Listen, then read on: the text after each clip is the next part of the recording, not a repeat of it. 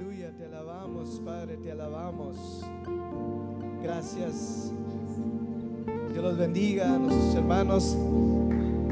Ah, Dios te bendiga. Para mí es, es un gozo, hermanos, este eh, mirar a este varón. Tengo mucho tiempo que no lo miraba y le hice una pregunta. Le dije, hey, ¿por qué no habías venido? Dice, porque no me habías invitado. Dios te bendiga, Kiki. Así lo conozco yo por el nombre de Kiki. Dios te bendiga por venirnos a ayudar a este lugar. Dios te guarde. Amén. Hermanos, pueden tomar sus lugares. Ah, voy a, a dejar a este lugar a dirección del Espíritu Santo. A nuestro hermano Hugo Díaz. Yo quisiera que pase a el Señor eh, me, está moviendo de una manera muy palpable. Yo quisiera que aborde, amén. Él viene directamente de, de Venezuela. Amén. Dios lo bendiga. Yo quiero que permanezca un ratito aquí. Eh, hermanos, para mí es un gozo eh, el tener a nuestro hermano Hugo Díaz en este lugar.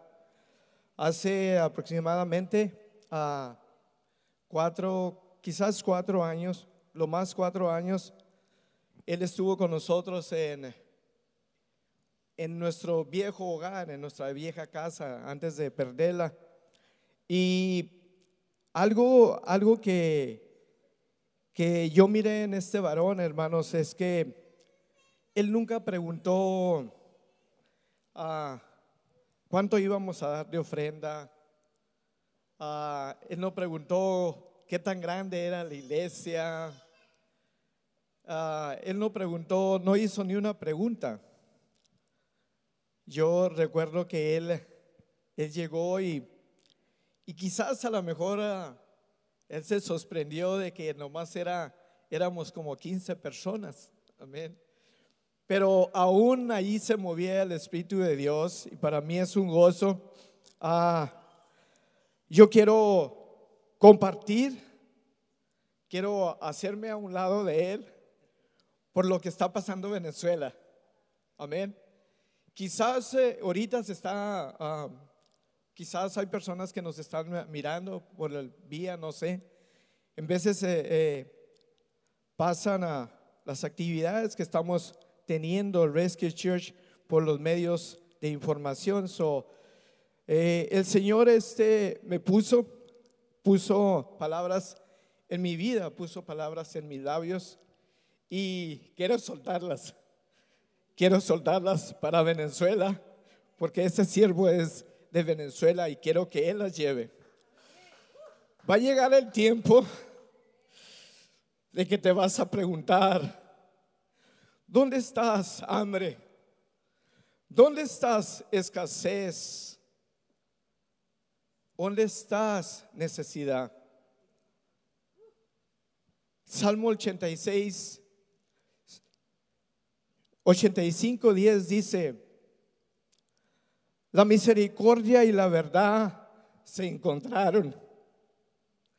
La justicia y la paz se besaron. La verdad brotará de la tierra y la justicia mirará desde los cielos. Jehová dará también en nuestra tierra y dará fruto. La justicia irá delante de él y sus pasos pondrán en camino.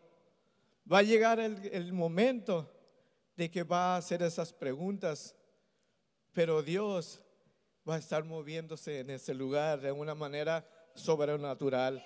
Así es como me lo mostraba el Señor. Amén. Para que la lleve allá a ese lugar para mí es un privilegio tenerlo, hermanos. Él es el que va a llegar, a, él va a tomar para traer la palabra de Dios. Viene acompañado de su esposa, pero su esposa está ocupada. Dios te bendiga, Hugo. Te amo mucho. Lo amo mucho el Señor, a sus hijos y, y hacemos parte de, de, ese sentir que tienen ellos. Amén. Amén. Es tuyo, mi hijo. ¿Quién vive? Dios le bendiga. Empuje a la persona que está a su lado, dígale, Dios te trajo en este día para hablarte, dile. Dios te trajo en este día para hablarte. Me siento feliz de estar aquí compartiendo con ustedes, eh, con una familia que considero mi familia, eh, considero mis amigos, considero mi gente de San Diego. Así que me siento honrado de estar en esta casa. Y mientras estaba sentado en la adoración, estaba viendo a ver, ministrando y a, todo el equipo. Y, Dios me quebrantaba y el Señor me decía que, que este lugar se iba a llenar de muchos jóvenes. Eh, y Dios me enfocaba la palabra, el nombre de la iglesia, rescate, ¿no? Rescate. Y me decía, eh, yo lo he puesto para rescatar a los jóvenes de esta ciudad. Así que yo creo que tienen un trabajo que hacer. Dios los ha puesto para rescatar. Así que prepárese, disfruten estos días. Porque uno no, disfruta eh, los momentos de cuando uno siente que no está tan full la cosa. Pero tienes que disfrutarlo porque en un abrir y cerrar de ojos no va a haber tiempo ni para atenderte a ti. Porque Dios va a poner el querer como el hacer. Amén. Te invito a que te pongas sobre tus pies y quiero que, que ores conmigo. El mensaje que Dios puso en mi corazón para ustedes hoy se llama Jesucristo, el hombre que cambió la historia. Y hoy en día las naciones se están moviendo, huracanes, terremotos, y, necesitamos ir al Señor. Padre, te pido que nos hables hoy, Señor. Queremos escuchar tu voz, queremos ser dirigidos por ti, Dios. Queremos que tu voz se escuche en este lugar como siempre se hace, Padre. Me quito yo para que seas tú en el nombre de Jesús. Amén puede sentarse. Quiero que me, acompañe a su Biblia, al libro de Primera de Segunda de Corintios 4:18. Y vamos a hablar sobre el hombre que cambió la historia. Usted está aquí porque Dios le cambió su historia y si no se la ha cambiado es porque Dios en cualquier momento le va a cambiar su historia. Dios es experto en transformar y cambiar historias. Vamos al libro de Segunda de Corintios 4:18. Y leemos en el nombre del Padre, del Hijo y del Espíritu Santo. Así que no nos fijamos en lo, eh, no mirando nosotros las cosas que se ven, sino las que no se ven. Pues las cosas que se ven son temporales, pero las que no se ven son eternas. Dile que son eternas las cosas. Son las cosas eternas las que no se ven. Hay cosas que Dios está haciendo que usted no la está viendo, pero van a aparecer en cualquier momento. Yo creo firmemente que lo que está pasando en el mundo es que Dios está reorganizando las naciones. Todo lo que está pasando con los huracanes, que eh, el huracán Irma, el huracán, ¿cómo se llama el otro? Katia, falta otro, Luis. José, Luis, bueno, parecido, José Luis, José. Dios está moviendo las cosas.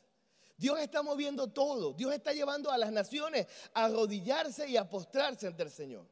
Yo no sé cómo usted ve al presidente Trump, pero a nosotros nos llenó de maravilla ver que un presidente de los Estados Unidos convoque al pueblo a orar. Lo que las naciones necesitan es oración. Dios te trajo en este día para que entiendas que no puedes seguir viendo las cosas que son visibles y tienes que enfocarte en las cosas que no son visibles porque son las que son eternas. Quizás hoy estás cargado, estás afligido por cosas que están viendo tus ojos, pero si Dios ha prometido que Él va a cuidar a tus hijos y tu casa, no hay huracán que pueda contra tu vida. ¿Aló? No hay nada que pueda contra tu vida. Muchos líderes han querido marcar la historia y cambiar la historia. Algunos han logrado ciertos cambios, pero ninguno eterno. El mundo es el resultado de historias que pasaron y que van a volver a pasar. Dice la palabra que lo que es ya fue y que Dios restaura lo que pasó. Dile que está a tu lado, todo es ciclo, dile un ciclo. La historia de la humanidad es un ciclo que vuelve, vuelve, gira y gira. Pero los hombres están ahí. La Biblia habla que todas las cosas van a pasar. Lo que vemos como tangible, tangible es que yo lo puedo tocar, va a pasar. Pero lo que yo no veo es lo que va a permanecer para siempre. Quizás tú hoy no ves muchas cosas que Dios te ha prometido, pero vive Jehová y vive su alma que Él va a cumplir todo lo que ha prometido para tu vida. Dios va a cumplir todo lo que tú estás viviendo. Dios va a cambiar tu historia. Dios te trajo en este día porque Él está determinado a cambiar tu historia. Y tú quizás no querías estar en el Señor. Quizás huías venir a la iglesia. Pero Dios puso a una persona que te persiguiera, que te buscara, que te fastidiara para que tú pudieras estar en esta casa. Quizás tú no querías cambiar tu historia. Pero Dios que te ama se determinó a cambiarla. Y Él sabe que el cambio va a ser para bien. Dice la palabra en el libro de Eclesiastes 1.9. ¿Qué es lo que fue? Lo mismo que será. ¿Qué es lo que ha sido hecho? Lo mismo que se hará. Y no hay nada nuevo debajo del sol. Nada es nuevo. Pero usted y yo como hombres nos gusta lo novedoso. Nos gusta la tecnología. Nos gusta pensar que podemos tener cosas nuevas. vivimos pensando en lo mejor. Pero al final caemos en el mismo ciclo de sufrimiento y dolor. Usted trata de cambiar yo no sé cómo será aquí, pero en Venezuela a veces tenemos personas que eh, he atendido hombres que se han casado tres veces. Y están buscando algo nuevo y no entienden que el, asunto no es que cambie la pareja, el asunto es que cambie el corazón. Vivimos buscando cambiar cosas y no entendemos que los cambios más profundos tienen que empezar en nuestro interior. Si lo, interno cambia, lo externo va a cambiar. Dios va a traer todo lo que ha prometido para tu vida. Dios va a traer todo lo que ha prometido para tu familia. Pero primero el cambio será en tu corazón. Y ahí es donde hay trabajo. Ahí donde hay amargura, donde hay sufrimiento, donde hay dolor. Pero Dios está tratando con tu corazón. Y cuando cambie tu corazón, todo se va a alinear. El carro va a llegar, la casa va a llegar, la familia va a llegar, todo va a llegar, porque lo que está impidiendo la bendición de Dios sobre tu vida es tu corazón. Pero si nuestro corazón se alinea, todo va a cambiar. Dile que está todo, todo va a cambiar. Los hombres buscamos lo novedoso, lo nuevo, pero al final, al final caemos en el mismo ciclo de sufrimiento y dolor.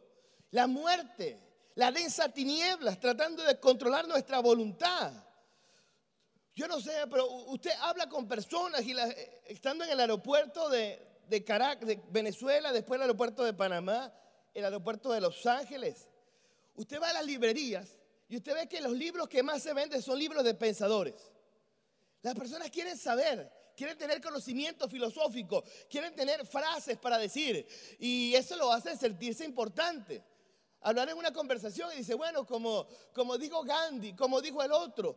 Y la gente vive buscando la frase de un hombre importante para que su discurso tenga poder. Pero tú y yo no necesitamos la frase de ningún hombre importante, porque el hombre más importante sobre la tierra es nuestro Señor y Salvador.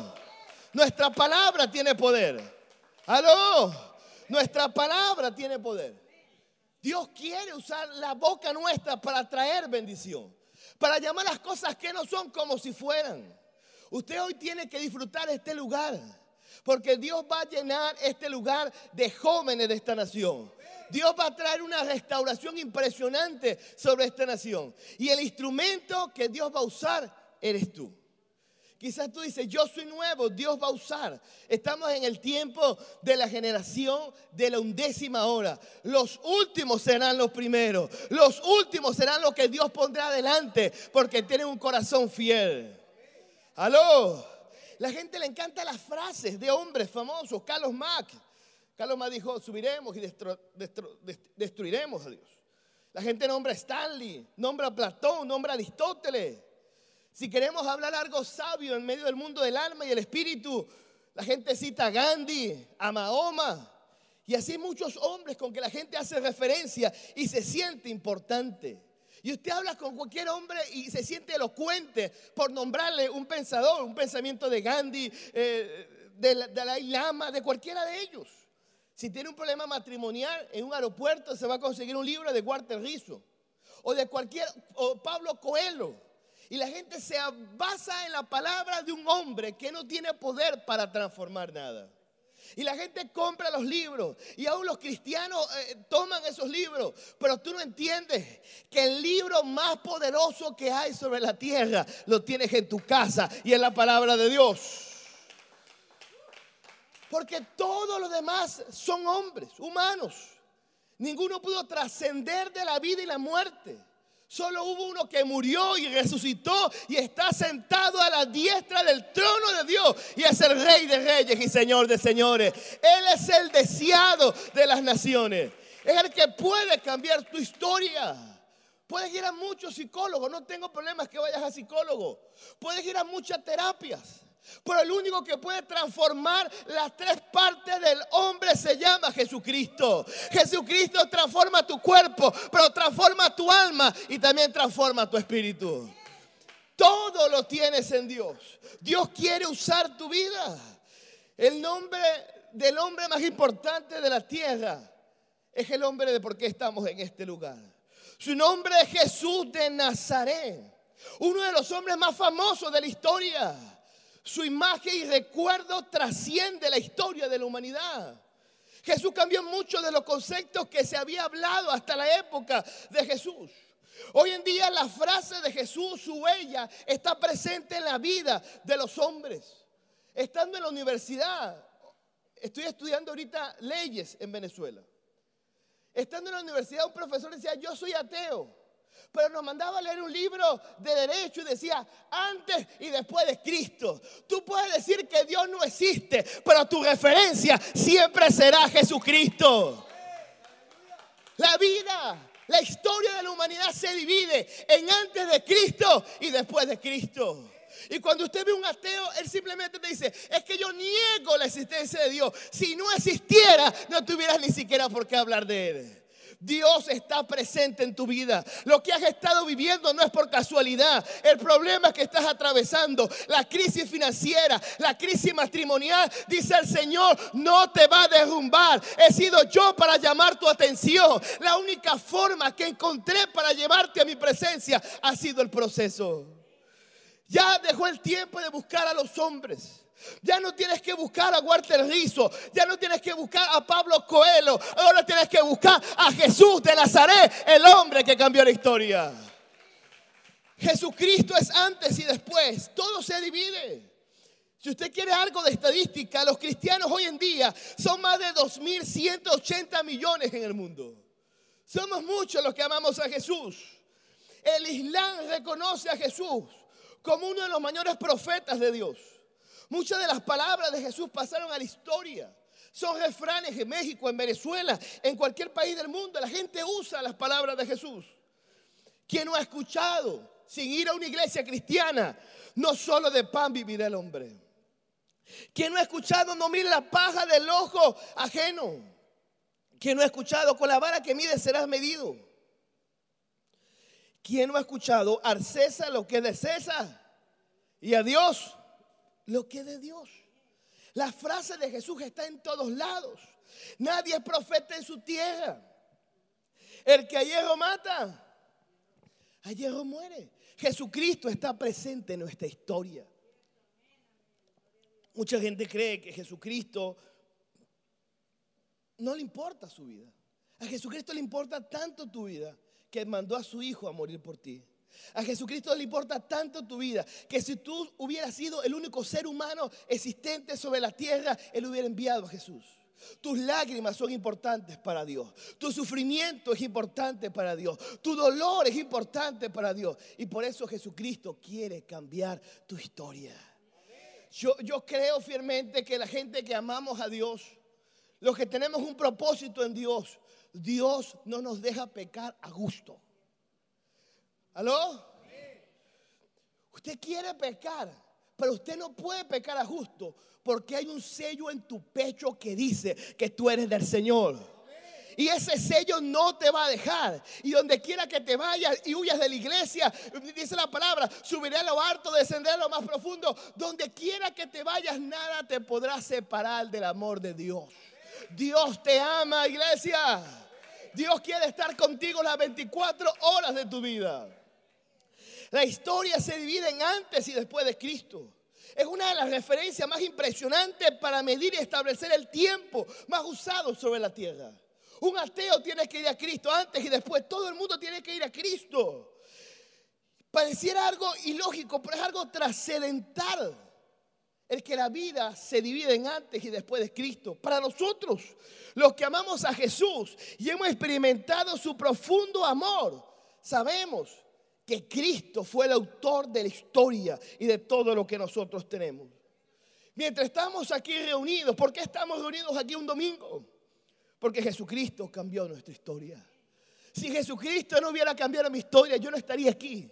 Si Jesucristo no hubiera cambiado tu historia, tú no estarías aquí. Quizás tú dices, wow, pero es que yo siento que tengo muchas luchas en mi vida. Hoy es un día de libertad y toda cadena sobre tus hombros tiene que romperse en el nombre de Jesús. Jesucristo transformó tu historia de la oscuridad a la luz, de la miseria a las glorias celestiales, de la depresión y la ansiedad a los brazos amorosos de nuestro Dios. Mire, en Venezuela la gente dice, vivimos un tiempo, un colapso impresionante. Venir a Estados Unidos y comparar lo que vivimos en Venezuela o cualquier país de América Latina es impresionante. En Venezuela, cuando Chávez murió, ¿se acuerdan de Chávez? La gente, Chávez era el presidente de Venezuela.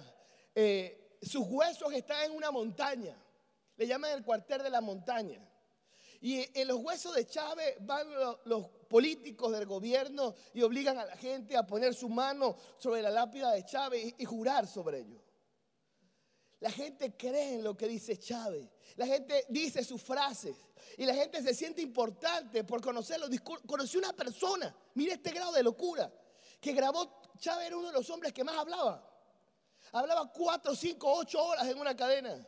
Y conocí una persona que dice que es cristiana y tiene grabado todas las, alocuciones de Chávez y las escucha todos los días. El problema de las naciones es que están buscando un hombre para seguir y no entiende que el hombre que tiene que seguir ya vino hace más de dos mil años y se llama Jesucristo. Hoy la gente se aprende los discursos de un hombre. Hoy la gente se aprende los conceptos de la filosofía. Pero han olvidado lo más importante que es Jesucristo. Si Jesucristo está en tu vida, todo va a estar bien. Si Jesucristo está en tu vida, las cosas se van a resolver. Si Jesucristo está en tu vida, las cargas se van a quitar. Si Jesucristo está en tu vida, tu historia puede cambiar en cualquier momento. Aló, dile que está atrás, tu historia va a cambiar. Todos los grandes pensadores, solo son grandes pensadores. Escuche esto, no existe ningún líder moral, espiritual, social o político que ni siquiera pueda llegar a los pies de Jesucristo. Jesucristo es el invencible. Dice que la muerte no pudo detenerlo. Él es soberano y poderoso. Él es el sanador de tu cuerpo, pero también de tu alma y de tu familia y de tu finanza. Jesucristo es el Dios viviente. Si hoy quisiera darte un mensaje, es que vuelvas a enamorarte de Jesús. Que vuelvas a leer de Jesús, que vuelvas a ir a los pies de Jesús, porque Él vive y en cualquier momento va a venir por nosotros. Lo que sucede en la tierra, huracanes, inundaciones, hambre, miseria, simplemente es el reloj de Dios marcándonos el tiempo que en cualquier momento vamos a estar con nuestro amado.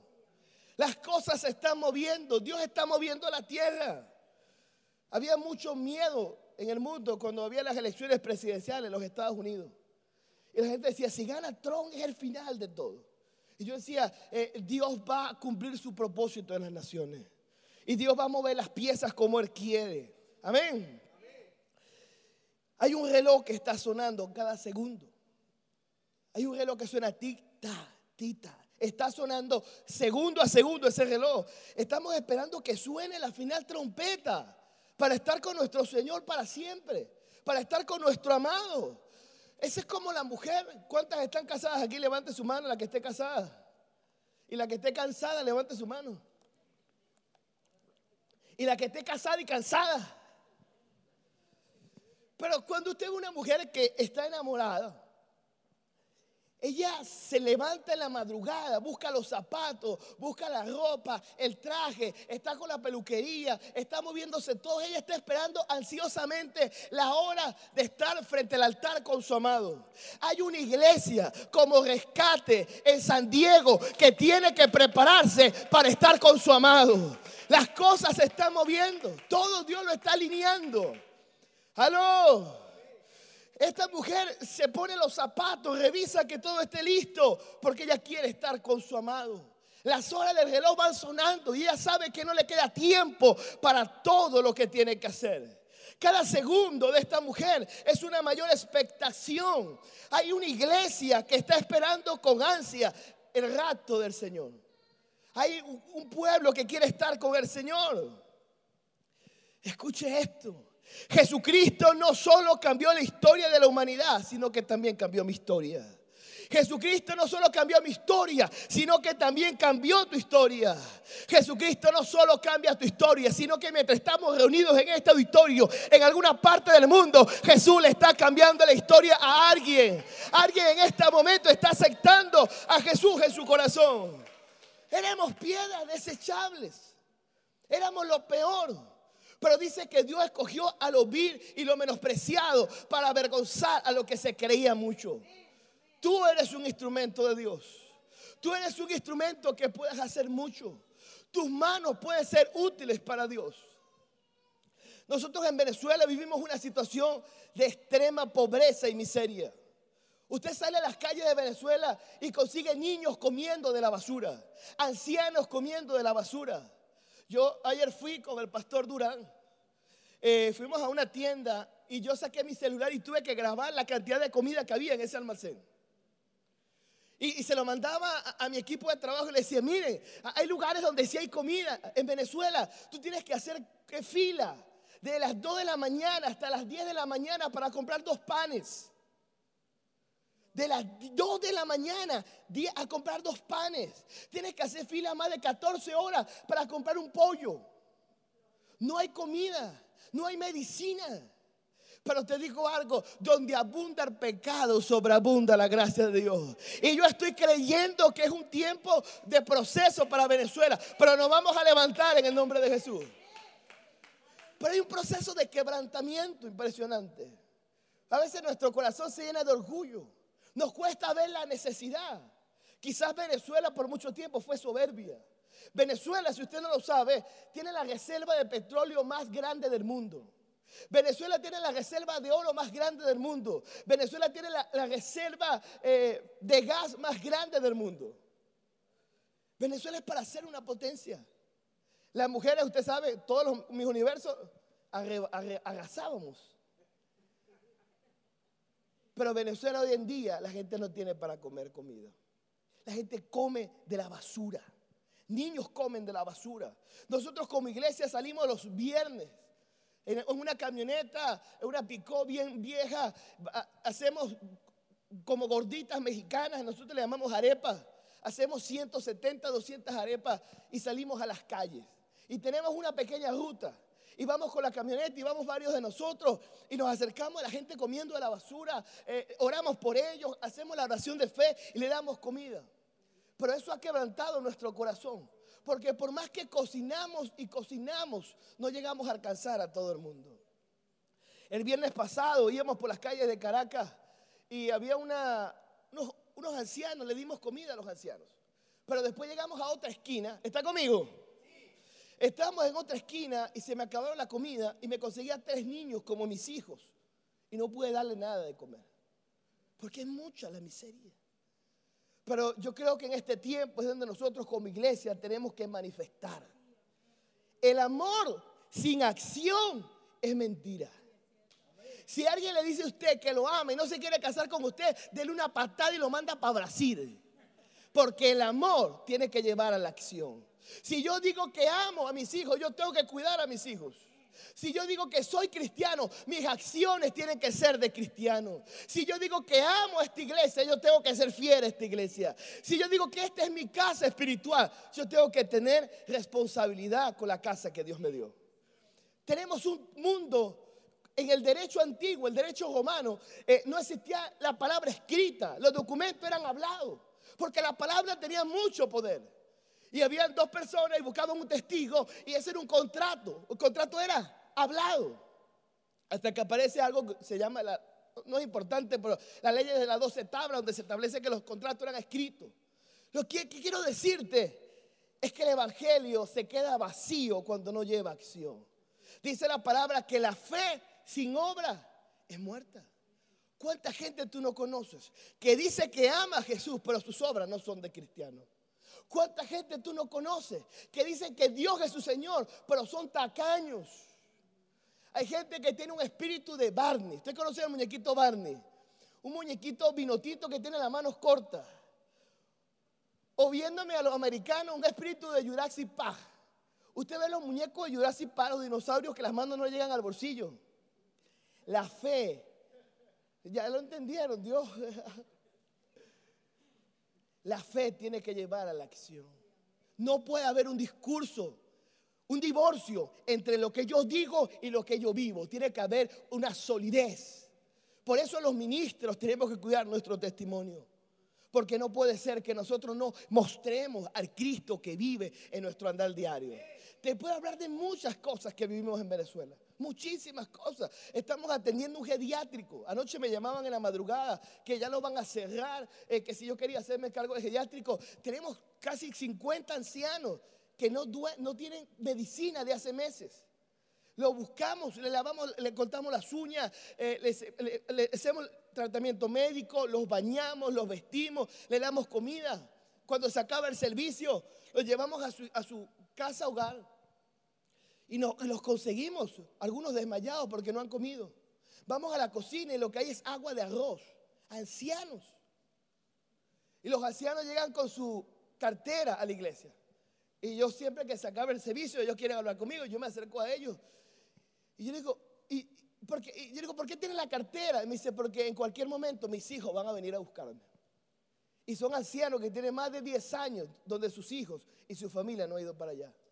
Pero ellos tienen la ilusión. Le digo, vienen el domingo que viene. Me dice, no sé, porque si mi hijo ya me viene a buscar, porque me dijo que iba a comprar una medicina y venía a buscarme. Y han pasado 10 años. La iglesia no puede ser indolente ante la necesidad que hay. Hay gente que está sufriendo. Tenemos otro proyecto social. Tenemos una casa hogar de niños con VIH. Niños pequeños, hermosos, dulces como los míos. Con VIH. Seis meses sin tomar tratamiento médico y están en su fase terminal porque eh, el VIH aumentó. Cuando tú no controlas el VIH, hay un tratamiento que tú se lo das a la gente con VIH y, se mantiene como suprimido eh, el, virus. Cuando tú no le das tratamiento, eso se desata y son niños que están a punto de morir. Niños que no comen. Nosotros tratamos de ayudarlos a ellos. Tratamos de mostrar que Jesús que cambia mi historia puede cambiar la historia de ellos también. Por eso vamos a las calles. Hugo, no es mucho lo que hace, no es mucho lo que hago, pero por lo menos alguien acepta a Jesús. Alguien acepta a Jesús. Y le digo, cuando le den la comida, que haga la oración de fe.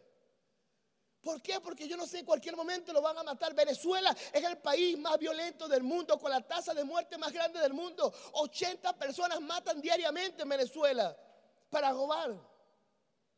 80 personas. Es uno de los países más fuertes del mundo en cuanto a violencia, a muerte, a enfermedad. Pero Jesús sigue estando presente en Venezuela. Jesús sigue. Usted tiene que ver el rostro de cuando usted va a la calle y le da una comida a la gente y la gente está comiendo con desesperación el desecho. Tiene que ver el rostro cuando esa gente le da las gracias a Dios. Esa es eh, la, gloria nuestra. Saber que tú pudimos mover nuestras manos para que alguien glorificara al que vive y reina por los siglos de los siglos. Es nuestra acción. Cuando yo vine hace cuatro años para acá, César, eh, yo soy el obispo de Redime en Venezuela. A mí todo el mundo me escribía, todo el mundo quería ir para Venezuela. Y tú veías mi Facebook y todo el mundo ir, todos los predicadores querían a Venezuela. Y tristemente tengo que decirte que tengo cuatro años que nadie me dice que quería predicar a Venezuela. Hoy en día parecemos la cenicienta del mundo. Pero vive Jehová y vive nuestra alma, que Dios no se ha olvidado de nosotros. Pero todo usted tenía que ver mi Facebook, todo el mundo quería ir.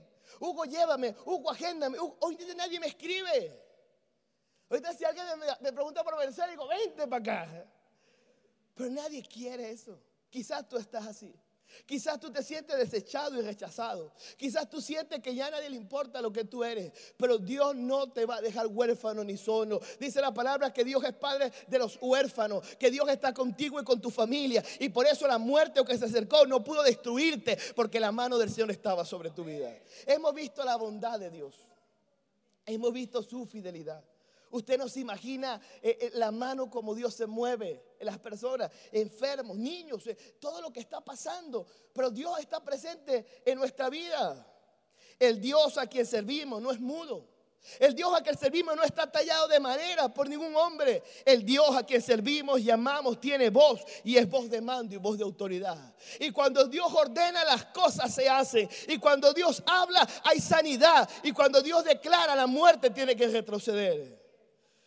Pero Dios está usando los procesos en tu vida para despertar tu espíritu. Quizás tú crees que ese proceso que estás atravesando fue que el diablo te entrampó. Tú dices que el, diablo le agarró conmigo y no entiende que Dios te metió en el proceso para limpiar tu corazón.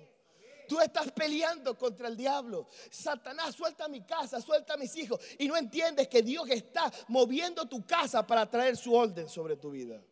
Yo creo que Dios está trayendo su orden sobre Venezuela. La gente me dice, ¿y hasta cuándo, Hugo? ¿Cuándo va a terminar este proceso? Y, Dios me mostraba y me decía, cuando el corazón idólatra del venezolano se quiebre.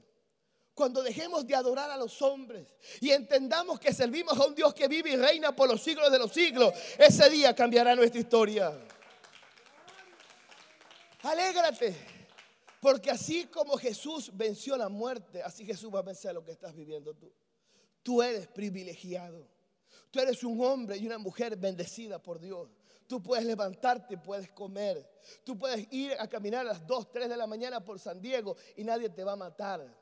Pero nosotros en Venezuela, después de las 6 de la tarde, no podemos salir a la calle.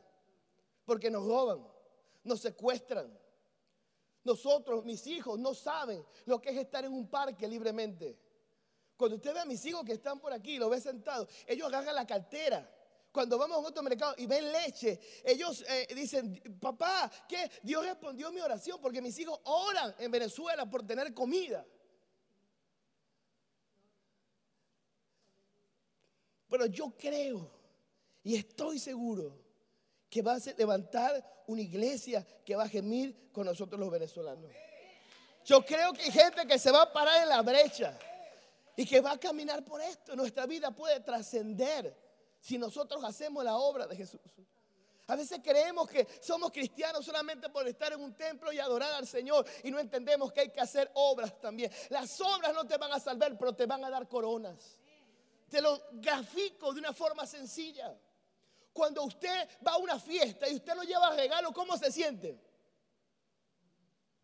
Y todo el mundo, ¿sabe que pone? Yo no sé si aquí, pero en Venezuela ponen una cesta para que la gente ponga los regalos y ponen a los novios al lado de la cesta para que te tome la foto. Entonces, cuando tú no tienes para dar regalos, tú te haces el loco. ¿Saben lo que hace el loco? No, el Willy. Usted se hace el loco. Porque usted no tiene nada que darle. Y usted lo que está pendiente es comerse la, la comida. La palabra dice que nuestras obras en la tierra, Dios nos va a dar coronas por eso. Y que cuando estemos delante del Señor, vamos a poner las coronas sobre sus pies. Por eso hago esta analogía.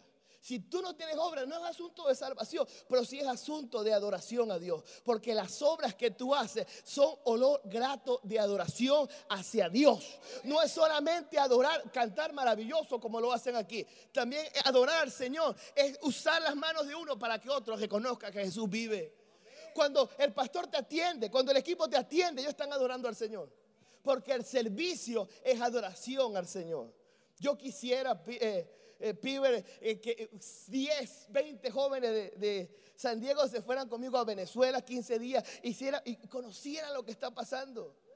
Venezuela ya no es la reina de América Latina, Venezuela hoy en día es la cenicienta de América Latina. Yo tengo gente en mi iglesia que se ha desmayado saliendo de la iglesia porque tienen cinco días sin comer. Dice, pastor, pero usted está gordo. Ese es metabolismo, ese es otro asunto. Pero hay mucha necesidad. Nuestros hijos ven eso. Yo a mis hijos eh, estoy feliz que estén conmigo, porque yo a mis hijos los enseño que vean la necesidad en la calle. Hemos tenido momentos, hermanos, donde llegamos con la comida a la calle y nos caen encima del carro 30, 50 personas con botellas, con cuchillos y tenemos que salir corriendo y no darles comida porque la gente está desesperada por el hambre que hay. La gente está desesperada. Fui a una zona el viernes pasado pudiente de Venezuela. Eh, y estaba una mujer, una mujer morena en el piso comiendo de la basura.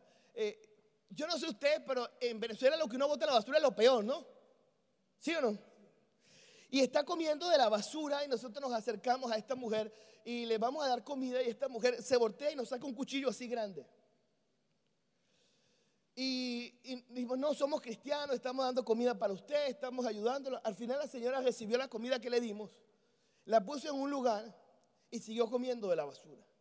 Nosotros le preguntamos, ¿por qué sigue comiendo de la basura si le estamos dando comida? Y ella dijo, porque esa comida que usted me está dando son para mis hijos que no han comido nada en casa. Y ella comió de la basura. Esta escena sucede a cada momento en Venezuela. Pero nosotros estamos eh, orando para que se levanten hombres y mujeres que estén dispuestos a cambiar la historia. Hombres que digan, Señor, aquí están mis manos, envíame a mí, yo iré. Quizás la situación económica de San Diego no es la misma de Venezuela, pero hay un hambre espiritual. Hay hambre en las calles. Que estas sillas estén vacías. Habla que hay un trabajo que hay que hacer. Hay que trabajar. Hay hambrientos en San Diego, hambrientos del Espíritu. Gente que necesita escuchar esta palabra. Mire, pastor, yo no sé predicar sencillo. Si Dios cambió tu historia, cuéntale al otro como Dios cambió tu historia. Porque cuando tú declaras sus maravillas, Él se revela en la vida de las personas. Cuando yo te cuento un milagro, tú, Dios se te revela tu vida. Mi esposa estuvo predicando aquí. Me, imagino que le habrá contado en la enfermedad cuando estuvo con el lupus, todo lo que atravesó. Cuando tú ves el milagro de Dios en otro, Cristo se refleja en tu vida. Y tú dices, Dios existe. Iglesia, hay una promesa del Padre sobre esta iglesia. Hay un peso de gloria que Dios pone sobre esta casa. Y tú vas a ser parte de la transformación. ¿Aló? Dios quiere usarte. Lo que has vivido en tu matrimonio no es casualidad, es un proceso que Dios va a usar. Lo que has vivido con tus hijos es un proceso que Dios va a usar. Le digo algo, eh, yo nunca había visto tanto dolor. Yo he tenido momentos en Venezuela donde he tenido que salir a las 2 de la madrugada atender a una oveja que fue violada y la dejaron en la calle, desnuda. Eh, con ese en su cuerpo. Y dice, ¿qué es esto? Es que Jesús tiene que estar presente en todo lugar. Escuche esto, Jesús no se esconde de la necesidad. Los hijos de Dios somos los que nos escondemos de la necesidad. Si todos fuéramos luz, este evangelio ya hubiera influenciado a toda la tierra. El punto es que hay una iglesia que se duerme, se apaga, es egocéntrica. Solamente piensa en ello. Y tenemos el chi de Madonna. Yo voy para que me sirvan. Usted no viene a esta iglesia para, para que le sirvan. Usted viene a esta iglesia a servir al Señor. Lo que Dios te da tienes que dárselo a otro. Dice la palabra, damos de gracia lo que por gracia hemos recibido. Lo que Dios te ha dado es para que se lo des a otro. Aló. Antes de terminar este mensaje, quiero que vean un video de lo que he estado hablando. Si podemos apagar la luz, eh, y poner el video de lo que está pasando y ahorita sigo con ustedes.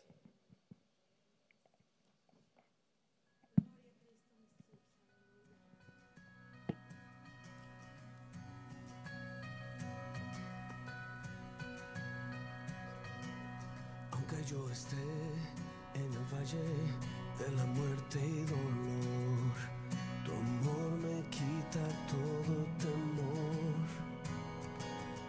Si llego a estar en el centro de la tempestad, no dudaré porque estás aquí y no temeré del mal, pues mi Dios conmigo está. Y Ser geriátrico.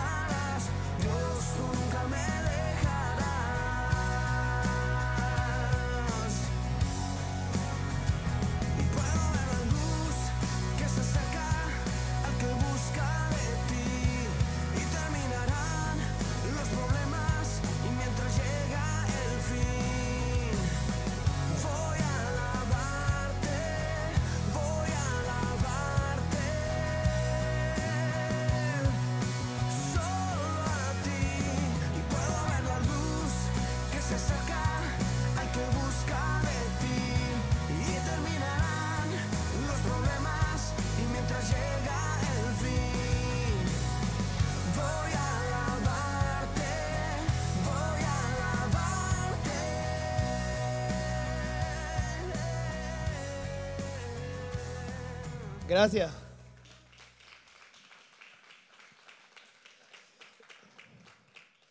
Así que eso es para que nos apoyes y puedas orar por Venezuela y puedas ver la necesidad que hay. Hay formas y maneras de que tú puedas manifestar el amor que hay en ti para la gente que está pasando tanta necesidad. Ser cristiano no puede seguir siendo un discurso. Ser cristiano tiene que ser una acción. La gente está decepcionada de los cristianos de discurso, pero no de acción.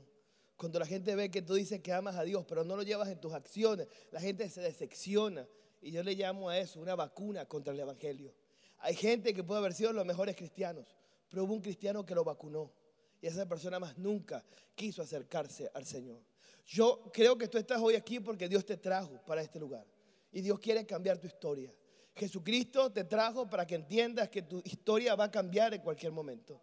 Y no es una frase más, es que Dios quiere cambiar tu matrimonio. Dios quiere cambiar a tus hijos. Tus hijos que no están aquí van a estar aquí porque es promesa de bendición de Jehová.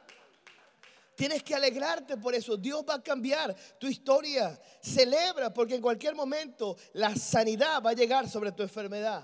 Celebra porque tu problema matrimonial se va a acabar en cualquier momento. Y se va a acabar porque el que está contigo es el mejor. Y se llama Jesucristo. Jesucristo quiere cambiar tu vida. Jesucristo es eterno y quiere transformar tu historia. Prepárate para acercarte a Jesús como nunca. Dice la palabra, Isaías 53, 5 dice, mas él herido fue por nuestras rebeliones, molido por nuestros pecados, y el castigo de nuestra paz fue sobre él, y por su llaga fuimos nosotros curados. Jesucristo quiere cambiar tu historia, aún en enfermedad. Declara ilegal toda enfermedad sobre tu vida en el nombre de Jesús.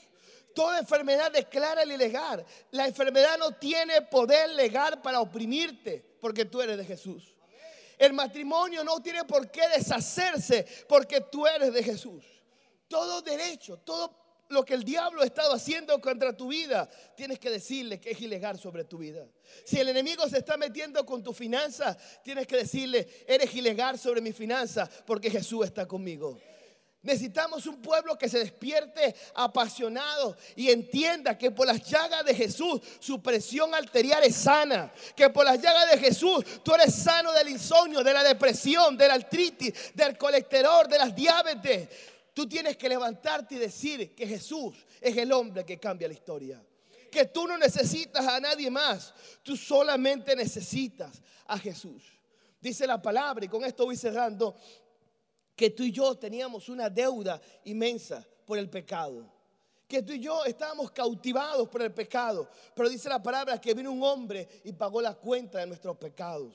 Colosenses 2.14 dice, anulando el acta de los decretos que había contra nosotros, que nos era contraria, quitándola de medio y clavándola en la cruz de Jesús.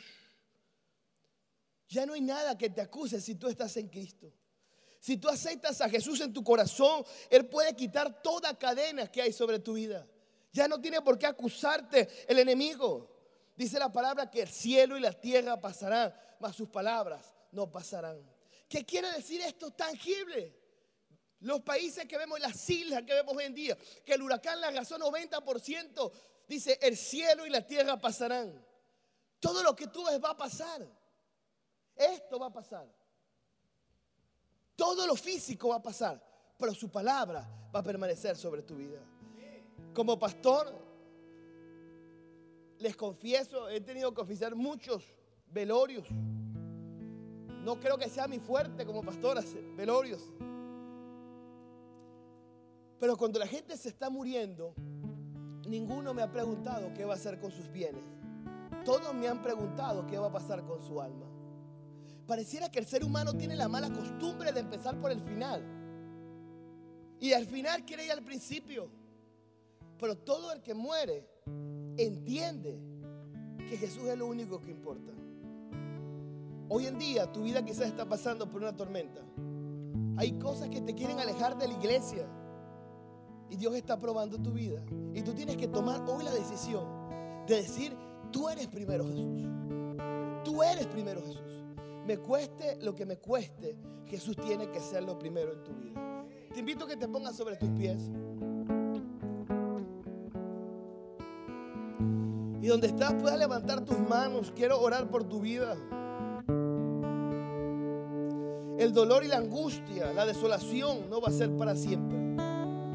Las cosas que hoy te afligen no van a ser para siempre. Ahí con tus ojos cerrados, pon la mano sobre tu corazón. El Señor, he oído la aflicción de tu corazón, pero lo que estás viviendo no es para muerte, sino para vida, dice el Señor. Hay una mujer que ha querido retroceder, apartarse del Señor. Pero dice el Señor, yo no lo he permitido ni lo voy a permitir porque te amo y amo a tus hijos. Señor, sana los corazones hoy. Que cada uno de los que estamos bajo este techo podamos entender que tú eres el que va a cambiar nuestra historia que nuestra historia no la va a cambiar un hombre, no la va a cambiar una mujer, que nuestra historia no, la va a cambiar un estado financiero. Nuestra historia la cambia Jesús, el autor de la historia y el autor de la humanidad. Repita conmigo esta oración, diga Señor Jesús, yo quiero, yo anhelo que tú cambies mi historia. Hazme sensible a tu voz, Dios. Perdóname, Dios. Perdóname porque he peleado contra ti. Porque he menospreciado tu presencia. Porque he menospreciado tu altar. Hoy, Señor, te pido que me hagas sensible a tu voz. Levante su mano y donde está mientras adoramos al Señor.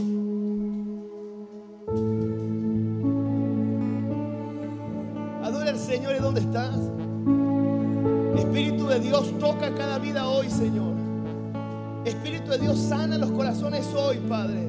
Yo te pido que pongas carga en su espíritu, Dios, por la necesidad, Señor. Mil historias de quien creen que eres tú, mas yo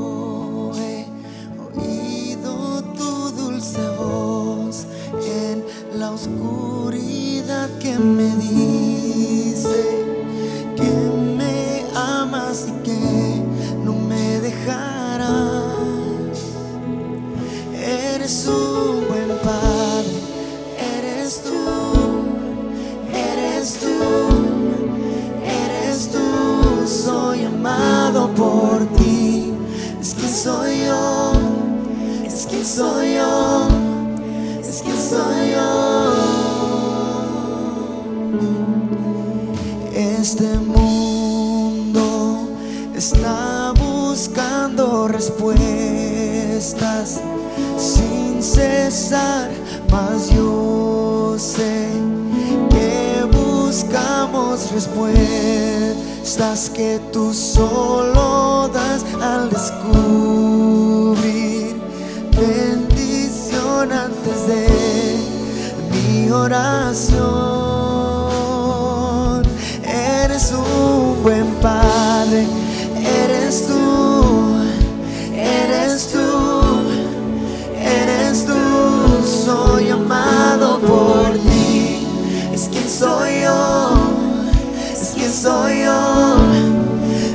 soy yo, eres tú, buen Padre, eres tú, eres tú, eres tú, soy amado por ti.